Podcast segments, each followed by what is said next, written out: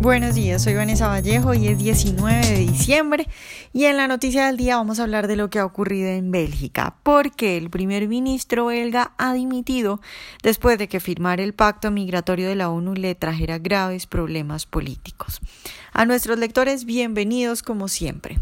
El pasado 9 de diciembre, los nacionalistas flamencos del partido NBA abandonaron la coalición de gobierno porque se oponían a que el primer ministro firmara el pacto migratorio de la ONU que tanto dio de qué hablar las semanas pasadas y que diferentes personalidades salieron a decir lo peligroso y lo dudoso de este pacto y que bueno, mucha gente dice solo un pacto y no es vinculante, pero pues si no, entonces ¿para qué lo firman y qué es lo que están pactando y cuál es la intención? Bueno, el caso es que este partido, el NBA, el de los nacionalistas flamencos, hay que aclarar que es un partido promercado y de derecha y bueno, tras su salida de la coalición, el primer ministro belga intentó ir pactando medidas con la oposición, principalmente con socialistas francófonos y ecologistas, pero la cuestión no le funcionó y ayer el mandato del primer ministro llegó a su fin después de que los socialistas y los verdes anunciaron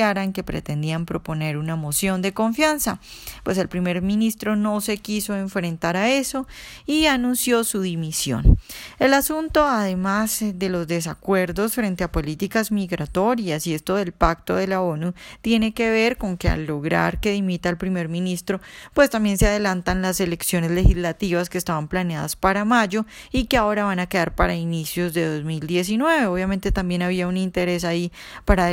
adelantar esas elecciones. Sin embargo, Respecto a eso, ya los analistas plantean que después de las elecciones de nuevo va a ser un problema formar coalición porque los nacionalistas flamencos, los que al final terminaron tumbando al primer ministro, no están dispuestos a ceder frente al tema migratorio y cada vez tienen más apoyo popular. El otro punto fundamental en la política belga es el del independentismo. La derecha flamenca es casi toda separatista, el NBA aspira a la independencia de Flandes y los sondeos le dan entre un 25 y un 30% del voto en la región flamenca, que es la más poblada y que concentra casi un 60% del total de la población. Ese porcentaje de votos se traduce en un 18% a nivel nacional y convierte al NBA, al partido que tumbó al primer ministro belga, en la primera fuerza política.